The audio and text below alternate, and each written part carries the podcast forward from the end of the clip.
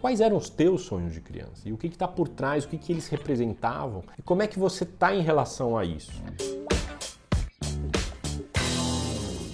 E eu compartilho aqui meus insights, minhas experiências, o que eu estou enxergando. Compartilho com você, você devolve para mim, muitas vezes através de mensagens, através de um like, através de um compartilhamento, através da inscrição no meu canal do YouTube, várias formas que a gente vai interagindo, vai se ajudando, vai colaborando uns com os outros. Tema de hoje: qual é o seu sonho de criança? Qual era o seu sonho de criança? Quais eram os seus sonhos de criança? Eu tinha alguns sonhos de criança. Ser motorista de trator é o mais famoso deles. Nos trabalhos que eu faço de reflexão de propósito, essa é uma pergunta. Agora você vai entender o porquê que eu estou falando sobre sonho de criança hoje. Acabamos de adquirir nossa família aqui a égua Flica. E esse é um sonho de criança que eu tinha, desde o, antes dos meus 10 anos. Eu amo cavalos e eu montei, fiz hipismo lá pelos 15, 17 anos por aí. Na época eu me formei na escolinha e o próximo passo era comprar um cavalo e a gente não tinha grana. Passa a vida,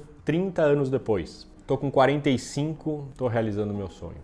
E eu tô tão feliz Aí você fala assim, pô, Edu, mas é um cavalo, né? Aliás, falaram já duas alegrias, né? Quando você compra e quando você vende. Mas eu vou falar para vocês que é muito simbólico para mim estar tá fazendo isso. E o meu convite de reflexão, quais eram os teus sonhos de criança? E aí, é, essa reflexão é muito legal porque ela não necessariamente precisa ser literal. Eu não preciso realizar literalmente meu sonho de criança. A verdade é que quando eu refleti sobre meus sonhos de criança, por exemplo, ser motorista de trator, ter um cavalo, não necessariamente era exatamente isso, mas era o que, que isso significa para mim. E portanto, conexão com a natureza, espiritualidade é outra coisa que é muito forte para mim, conexão comigo e conexão com algo maior. E o cavalo, o sítio, o trator são símbolos que me levam para esse lugar. Até a antroposofia, no estudo biográfico, por exemplo, mostra muito bem isso, né? O quanto essa fase de vida que eu tô, esse setênio que eu tô, é justamente uma conexão em resgatar algumas coisas essenciais lá de trás que a gente acaba deixando na nossa vida, né?